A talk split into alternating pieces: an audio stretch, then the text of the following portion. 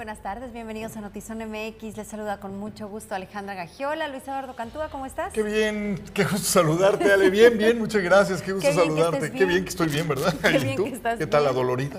Hoy sí, muy. Hoy nos fue, muy- nos fue mal en el gimnasio. Bueno, nos fue bien, pero nos pusieron una buena. Como debe de ser.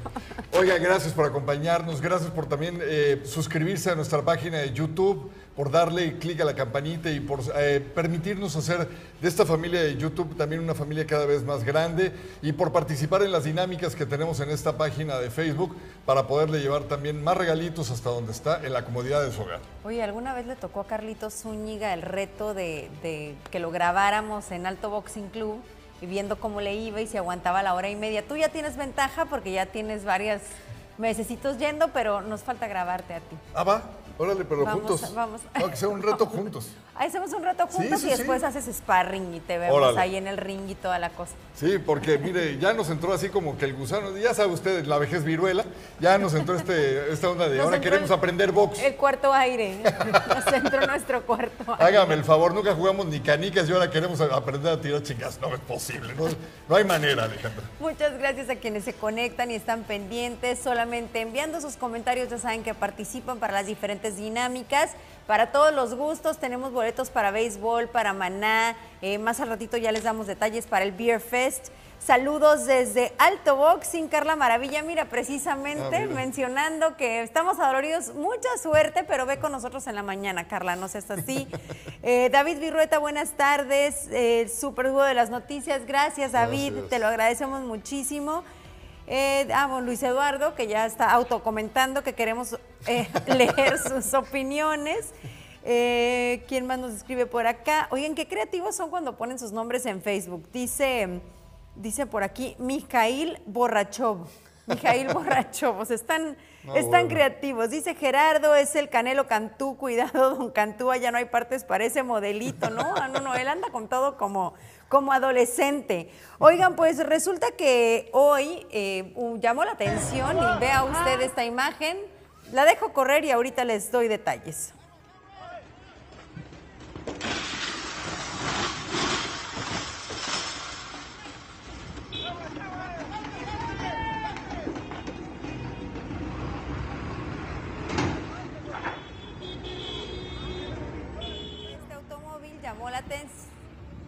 La quema de este automóvil llamó la atención, eh, generó, por supuesto, tráfico y también extrañamiento de todos quienes transitaban por esa zona.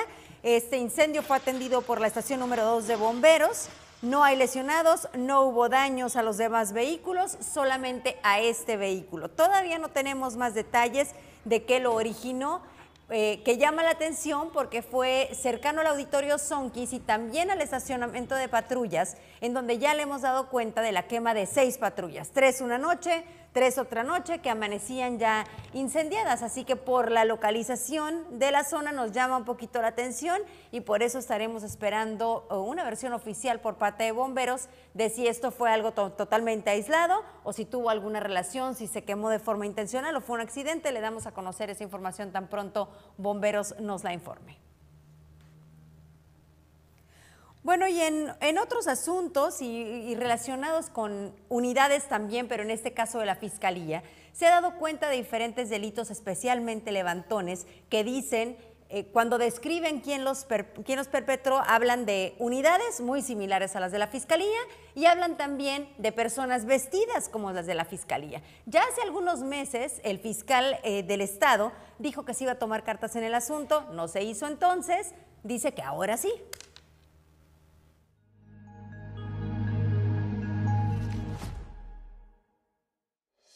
Los videos de dos privaciones de la libertad en la que delincuentes utilizan falsos vehículos y uniformes de la Fiscalía General del Estado muestran la impunidad con la que operan los grupos delincuenciales.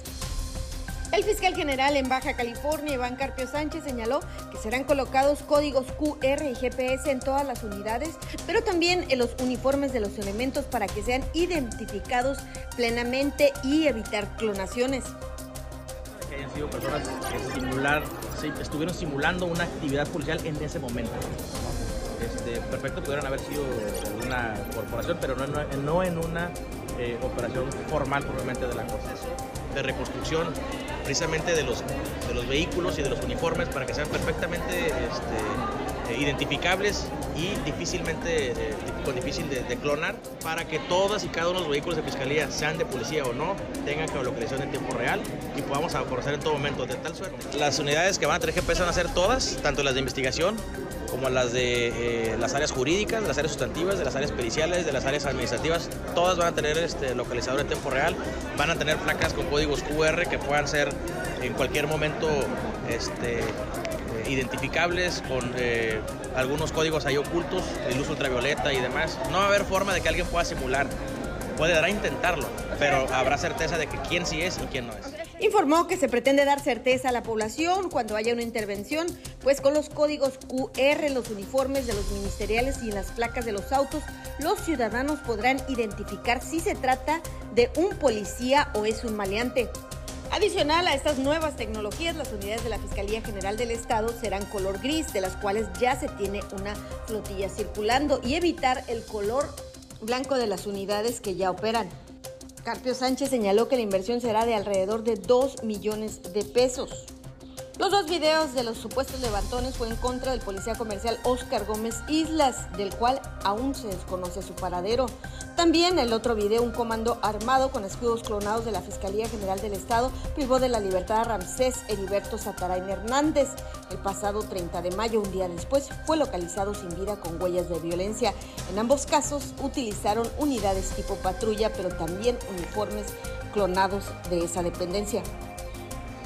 Con imagen y edición de Jorge Madera informó para Notizona MX redefiniendo la información. Ana Lilia Ramírez.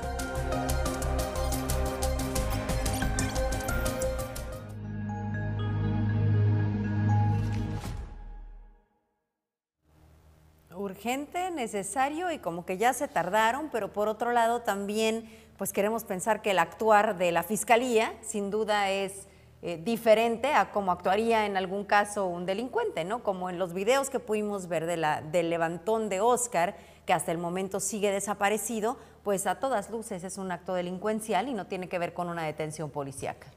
Yo creo que sí la pensaron un poquito en cuanto al tema de cómo identificar o cómo hacer para que puedan ser identificables, empezando por las unidades, que hay que decirlo con todas sus luces. Lo que le hagan a una unidad dentro del marco legal lo pueden clonar perfectamente la delincuencia organizada. Pero por lo menos hay intentos y por lo menos creo que se va a, se va a buscar una manera de que tengamos la confianza de que las personas que dicen ser de la autoridad, pues lo son. Lo ¿no? son. Saludos a Julio Espinosa, señor Luis Eduardo, un gusto verlo. Buenas tardes. Buenas tardes, Julio. Muchas gracias por conectarte. Voy a leer el comentario más bonito que vamos a recibir el día de hoy en Notizón MX y es de Sandra Luz Cantúa. Hola Alejandro Luis Eduardo, soy su fan número uno, me encantan son los mejores. Muchas, muchas gracias, de verdad. Recibimos con, con el corazón y con mucho cariño este comentario. Y bueno, voy a, vamos a volver a correr el video con el que iniciamos, que fue este, esta quema de un vehículo que llamó muchísimo la atención cerca del auditorio Sonkis. Y nos dice Octavio Hernández, qué feo se siente cuando se quema tu vehículo. En mi caso, el del trabajo fue horrible. Aquí puede dar testimonio de eso nuestra jefa de información, que el otro día también sufrió un siniestro. Eh, que duró varios días, que ni siquiera quería tocar el vehículo de, de lo impresionada que quedó. O sea, realmente debe de ser una experiencia con que te genere mucho temor, pero en este caso creo que lo que nos sigue llamando la atención es que se haya dado en una zona tan cercana en donde ya había habido quema de patrullas. Entonces nos debe todavía la autoridad una, una versión oficial en torno a por qué se quemó este en la vehículo. Margarita, en la Margarito Saldaña. Esta, esta rampa, para usted que nos ve en otras partes que no es Tijuana, déjeme comentarle a grosso modo que esta rampa parece que está maldita. De veras que ahí pasa de todo. Es la que da acceso a uno de los cruceros más conflictuados en temas de tránsito de lo que usted se puede imaginar. O sea, es el entronque de la famosísima 5 y 10. Pero ahí, precisamente en esa bajada, una cantidad ya creo que incontable de automóviles, trailers, vehículos pesados se han quedado sin frenos y han ocasionado cantidad N de accidentes terribles, algunos con algún tipo de suerte no han sido tan graves, pero la mayoría y los más sonados han sido verdaderamente trágicos. No sé qué tiene esa rampa, Alejandra, pero De veras que ahí pasa de todo. ¿O será coincidencia? O será coincidencia, pero hace rato lo comentaste, ¿no?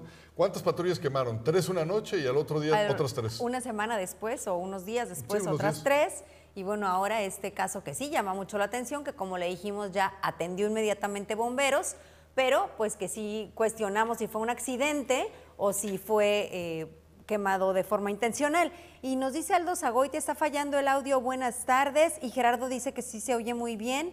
Aldo, a ver si puedes revisar si es este si es el audio de tu teléfono o en donde nos estés viendo. De todas maneras, aquí revisamos también nuestro audio. Y mire, continuando con la información, Roberto Martínez, de seguro usted ha escuchado este nombre y si no, se lo encargo, ¿eh? porque es un chamaco con mucho talento. Es creador de contenido, escritor y conferencista originario de Monterrey, que tiene un canal con más de un millón de suscriptores. Bueno, pues se presentó esta tarde en la ciudad de Tijuana como parte de los festejos de la Universidad de las Californias Internacional por sus 30 años. Y bueno, pues obviamente Son MX estuvo ahí presente. El día de mañana le vamos a tener un reportaje completo, pero hoy le damos un pequeño adelanto. Roberto señaló que es importante que los jóvenes no se eh, centren, que no estén centrando todo lo que es su bienestar, su salud mental, su tiempo en redes sociales. Esto fue lo que comentó. El problema de las redes sociales es que muchas veces basamos nuestra identidad en, nuestro perfil porque tenemos la ilusión de que nosotros estamos diseñando cómo se ve nuestro perfil. Pero conforme nos vamos dando cuenta de la, eh, de la psicología detrás de nuestras publicaciones, nos empezamos a dar cuenta que acabamos publicando lo que, lo que el algoritmo nos diga. Entonces creo yo que hacerle 100% caso a las redes sociales no es tampoco el camino correcto.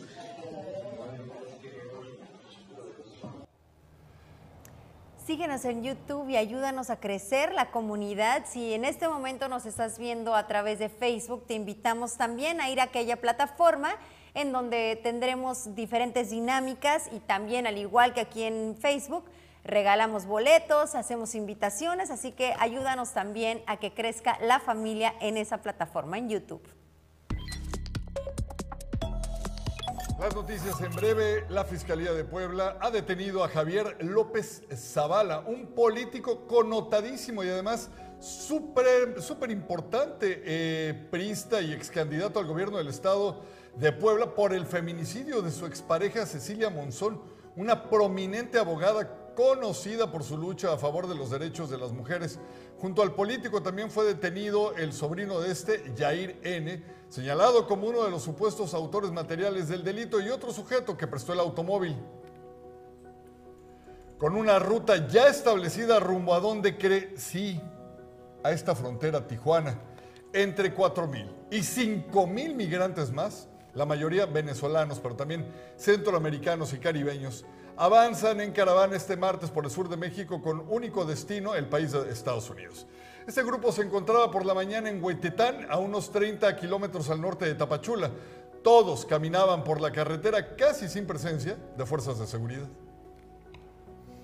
Dos senadoras en Estados Unidos presentaron el martes, o sea, hoy, un amplio proyecto de ley bipartidista que busca regular las criptomonedas y otros activos digitales. El proyecto llega en un momento tumultuoso para las criptomonedas, incluido el colapso en mayo de la Terra USD y Luna, la moneda destinada a comprar y vender precisamente activos con estas complicadas maneras de comercializar. Ya está detenido un despreciable sujeto que comenzó a extorsionar a su exnovia con difundir sus fotos íntimas que se habían intercambiado entre ellos y textos, si no le daba 10 mil pesos. Este es el caso de Ángel N., que ojalá tuviéramos el apellido para quemarlo completo, quien en despecho mantenía además la visa de su novia hasta que no le diera otros 10 mil pesos. Pues esta fichita, ¿qué cree? Nunca, ni en drogas, el príncipe azul de cuentos va a ver las caras con la justicia de la Ciudad de México. Oiga, ve estas imágenes. El alcalde de Cuernavaca, José Luis Uriostegui, su esposa y varios funcionarios más cayeron al fondo de una barranca al colapsar el puente colgante. Hay varios heridos, aproximadamente 10 metros. ¿eh? El recorrido era parte de la reinauguración del puente ribereño en una de las barrancas de Cuernavaca y él, bueno, uno de los funcionarios eh, dijo que no era momento de preguntar quién había construido el puente. Hágame el favor, ¿a quién estará protegiendo? Tijuana International Beer Fest. Este 11 y 12 de junio en el estacionamiento del Estadio Caliente. Juntos por primera vez, más de 60 cervecerías de México y Estados Unidos. Música en vivo con Little Jesus, Ramona, John Tejada y Soul of Hex. Venta de boletos en Farmacia Roma, Realin, Don Boletón y Eventbrite. Síguenos en redes sociales, arroba TJINT Beer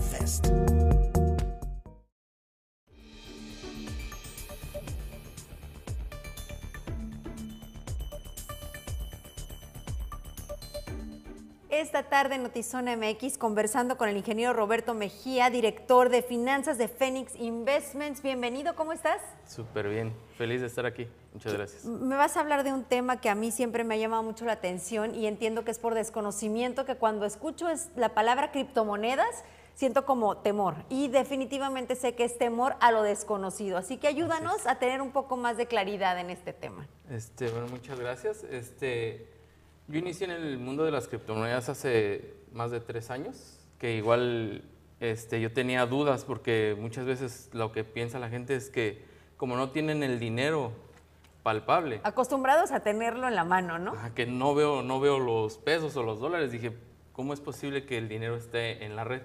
Bueno, todo esto surgió en el 2009 en la Deep Web. Este, el creador es un seudónimo que se llama Satoshi Nakamoto, na- nadie sabe quién es. Él planteó la posibilidad de crear una moneda en la que las personas tuvieran el control, en el que, el, en que se eliminara un intermediario, en este caso, por ejemplo, los bancos, en que todo se, se hiciera descentralizado. Porque ahorita la economía es centralizada, está a control de bancos, de gobierno. ¿Qué es lo que, que propone Satoshi Nakamoto? Crear la descentralización, en la que cada usuario y todos los usuarios tuvieran el poder de decidir y ver lo que se realiza en la, en la blockchain, en toda la cadena de bloques. Ahora háblame del respaldo, porque justo dices, el intermediario es un banco. De alguna manera un banco me genera confianza y pienso que hay un respaldo. ¿Cómo se respaldan las criptomonedas? ¿Cómo se respalda? Se respalda bajo la confianza que es de cada individuo. En este caso, todas las personas poseen toda la información de la blockchain en alguna computadora, algún celular, en la que si la información se pierde en mi computadora, tú cuentas con ella. En, en la blockchain, por ejemplo, si tú vas a enviar un, un dinero, por ejemplo, tú a Lupita, ¿qué es lo que pasa ahorita con el banco? El banco tú le vas a enviar, pero que el banco, el banco revisa primero si tú tienes dinero en tu cuenta. Si lo tienes, te le envía dinero a Lupita y muchas veces te cobran hasta comisión por eso. En este caso lo que hacen es que cada individuo y todo, todos en la red fungen como, un, como uno solo, en la que todos vemos y certificamos, que es de ahí donde existen los validadores o los mineros de, de la blockchain, en la que ellos validan la información que es real, en la que yo tengo Bitcoin, en la que cuento Bitcoins para yo poder enviar y toda esa información está encriptada. Es también la seguridad que tienen las criptomonedas. Ahora, ¿cómo puedo utilizarlas o em, tenerlas a la mano si necesito hacer alguna compra o son solamente para inversión? No, ahorita se están creando ya, este, pues grandes empresas ya están creando aplicaciones en las que, por ejemplo, con Coinbase, Coinbase, que es una de las mayores este, res- este, empresas de resguardo de criptomonedas a nivel mundial, su aplicación ya puedes pagar con criptos, en la que ya en un futuro vas a poder acercar tu celular o tu smartwatch a cualquier terminal y se va a pagar con criptos. ¿Qué es lo que está, por ejemplo, pasando ahorita, por ejemplo, en El Salvador? Es un caso muy, muy padre. Que, por ejemplo, Nayib Bukele, ¿qué, qué hizo en el país del Salvador? Implementó el Bitcoin como moneda de curso legal. ¿Y qué es lo que creó? Una wallet, que es la wallet Chivo. Es una, es una wallet en donde guardas tus criptomonedas para cada salvadoreño. Los salvadoreños que están en Estados Unidos tienen la posibilidad de descargar su, su, su wallet y las remesas se envían a través de la red de Bitcoin. Se eliminan intermediarios, se eliminan estarle pagando las remesas, que Western Union se quede con Sí, que te cobran una comisión. siempre. En China, que tiene su propia moneda, muchas cosas pagas solamente con un código QR. Sí, Entonces entiendo que es también el futuro del Bitcoin y que próximamente puedes, si es que decides invertir tu dinero de esa forma, pues solo pagar así. ¿Qué tan avanzado está México versus otros países en torno al, al uso y a la posibilidad de pago y a todo referente a la criptomoneda? Ok, En México, por ejemplo, se, pues se han instalado varios este, este, cajeros. Por ejemplo, aquí en Tijuana tenemos uno, que está aquí en el hipódromo. Se ha instalado, por ejemplo, en la Cámara de Legisladores se acaba de instalar hace como un mes o dos meses el primer cajero Bitcoin. Y hay una senadora que está este, apoyando mucho el tema de la legislación de criptomonedas, incluyendo el Bitcoin. Este, pero todavía nos hace falta mucho educación, este, pues educación en el mundo cripto, porque el mundo cripto no es, este, no es de que, ay, ya bajó, ya me van a robar mi dinero, pero con educación, que es, pues yo es lo que estoy enseñando a, pues, a las personas, que el mundo cripto es el futuro, que es inevitable y ahorita estamos, de hecho, en un, en un, en un cambio económico en la que probablemente las criptomonedas sean el futuro.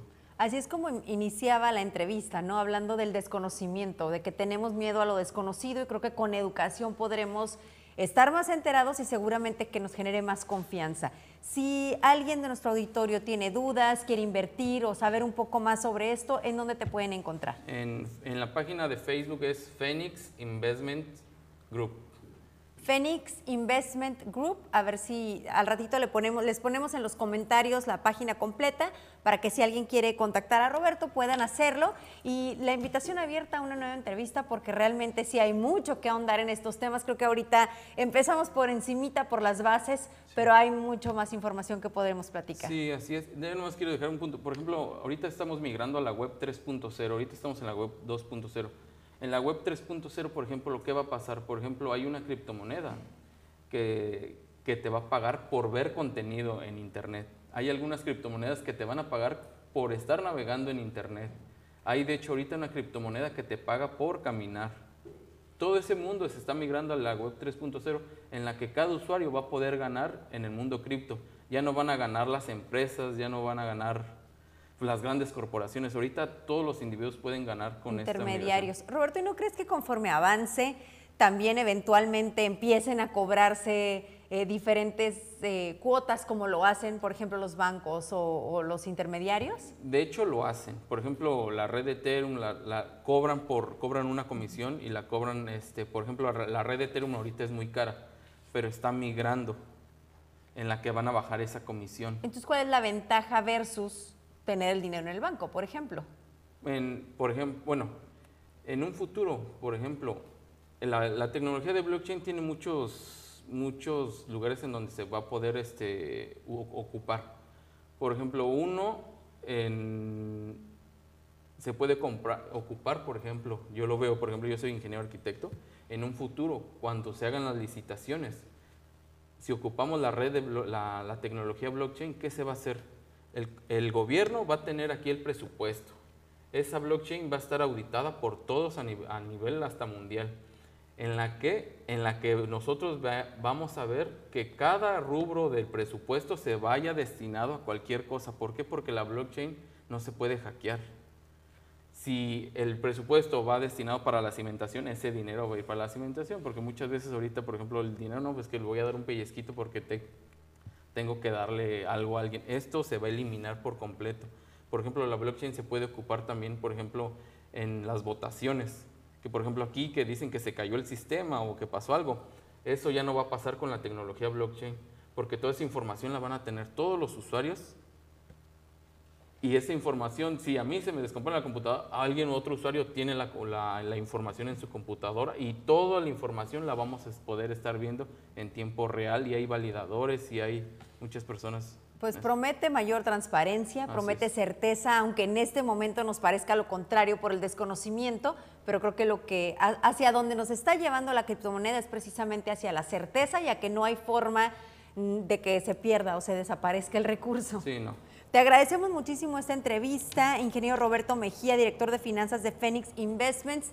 Como les decía, ahorita ponemos en los comentarios su página para que cualquier duda o más información al respecto te puedan contactar. Por favor. Te muchas lo gracias. agradecemos muchísimo. Conversando esta tarde aquí en Notizón MX.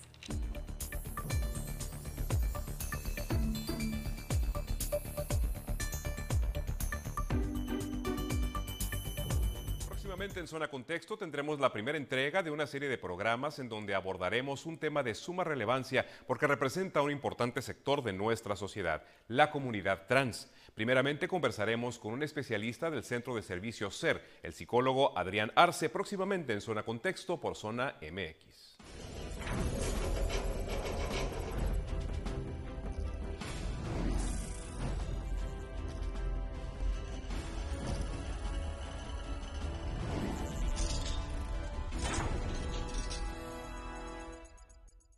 Muchos, muchísimos niños necesitan de su ayuda, de la mano de todos aquellos que podamos llevar un poquito de esperanza a través de las quimioterapias.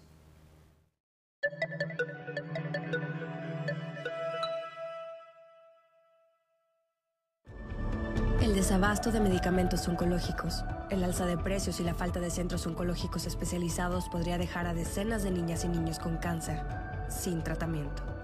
El cáncer infantil no sabe de autoridad o si se cuenta o no para los medicamentos o para las quimioterapias. No entiende de desesperación, ansiedad y temor.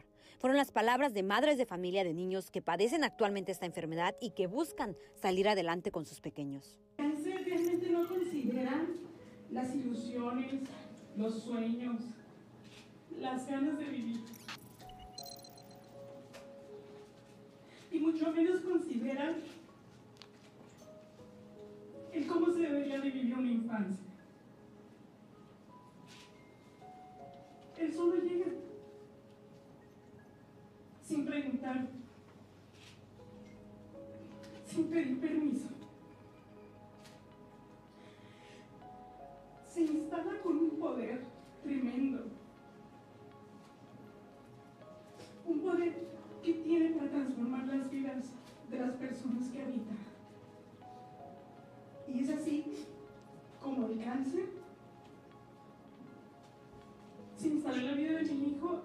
4 de julio del 2016. En México, cada dos horas un niño es diagnosticado con cáncer y cada cuatro horas muere un niño debido a esta enfermedad.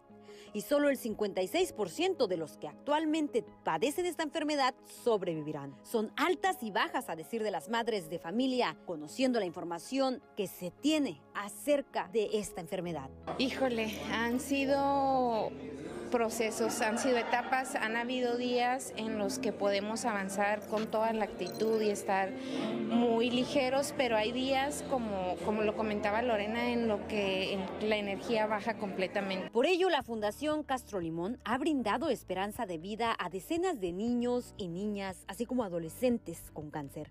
En 2007 creó el Centro Oncológico Pediátrico, convirtiéndose en el primer hospital en crear y operar desde su propio lugar especializado en cáncer infantil. Esta es la segunda edición de Baja California con quimio para recaudar fondos y así ayudar alrededor de 70 niños. Con quimio inició el primero de junio y termina el 31 de julio. Estamos buscando, como le dije, cuando menos mil quimioterapias y cada quimioterapia tiene un costo de 5 mil pesos promedio y lo que buscamos es que hayan líderes de esperanza que puedan reunir entre sus amigos o entre sus familias al menos una quimioterapia que son de 5 mil pesos. Fundación Castro Limón busca líderes de esperanza que apoyen a llegar a esta meta y uno de ellos puede ser tú. Muy sencillo, nada más comunicarse con nosotros, les hacemos una pequeña eh, um, promo que diga que es líder esperanza para que puedan invitar a sus amistades a unirse. Y el promo es con la fotografía de la persona, lo subimos a redes para que la gente se entere también que nos están apoyando. Producción Lordan García para Notizona MX, redefiniendo la información, Keila Bustos.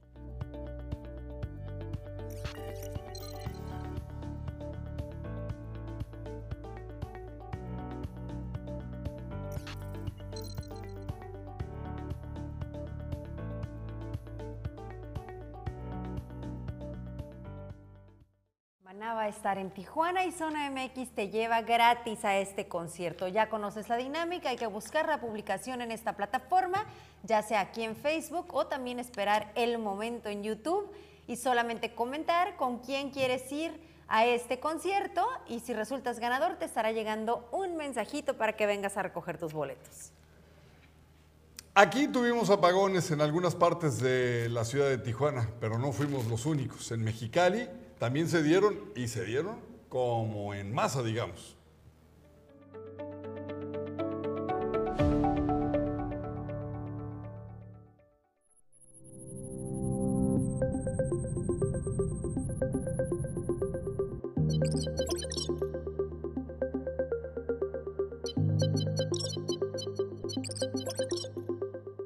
Por diversas causas, los apagones de energía eléctrica en Mexicali son cada vez más frecuentes en este verano. Y aunque hay explicaciones muy técnicas sobre las fallas, hay otras no tan técnicas de las autoridades.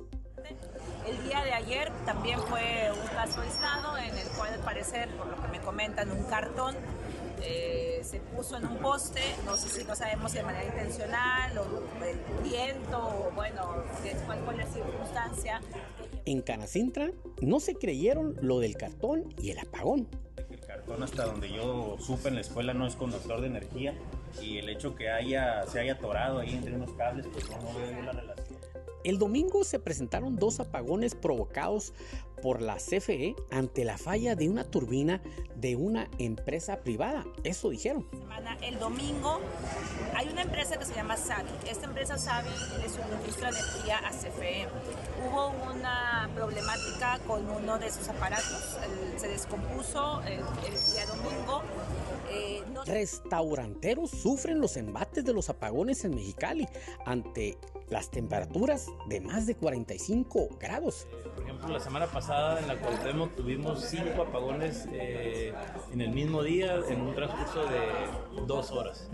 Entonces, las refrigeraciones, eh, aparatos eléctricos, cuartos fríos, refrigeradores. El problema de fondo sí es la falta de energía para Baja California.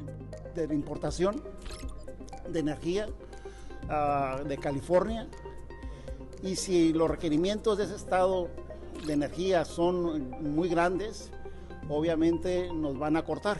Entonces, no contaremos con cerca de 500 megawatts, que es mucho, es casi casi todo el protocolo. Estará a prueba la infraestructura de la CFE con mayor demanda ante temperaturas tan altas que se están presentando ya en Mexicali poner complicaciones. La próxima semana, eh, si vemos el pronóstico del clima, vamos a estar alcanzando temperaturas que normalmente veíamos nosotros en julio-agosto. Y esto pues definitivamente va a ser una prueba, vamos a poner a prueba el sistema y la infraestructura. ¿no? Con producción de Tar Hernández para Notizona MX, redefiniendo la información, José Manuel Yepis.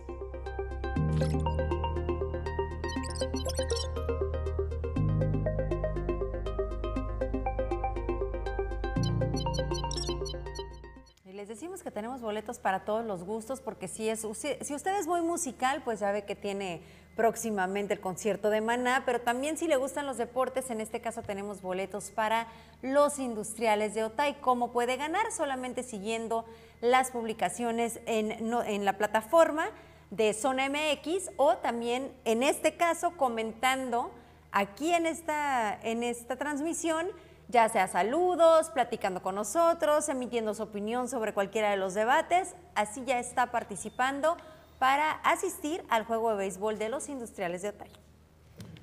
Oiga, y cuando decimos éxodo, no hablamos de la cantidad de personas que quisieran huir de México por el país que tenemos y que eh, nos está dejando este gobierno, ¿verdad? Hablo de que este próximo 8 de junio se va a llevar a cabo el estreno de la película llamada así precisamente, Éxodo, la última marea. Esto va a ser en Cinépolis Plaza Río y, ¿qué cree? Tenemos boletos para que usted se los lleve. Bueno, pues entre en nuestra página aquí en Zona MX, en Facebook, y encuentre por favor la publicación y los pasos a seguir para que se los pueda llevar inmediatamente. Ya le falta pues cosa de nada, es mañana la, la premier. Así que póngase las pilas para que eh, se pichen las palomitas porque yo voy a andar por ahí. survivors. I saw a child. No transmission. None of this even matters.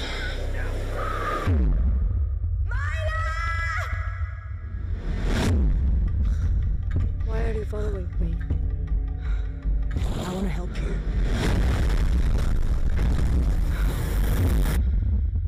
We waited so long. I'm so pleased that you're here with us now. It's imperative now that we bring our people. Are they coming? The human race doesn't need us to survive. Are you still with us, Blake?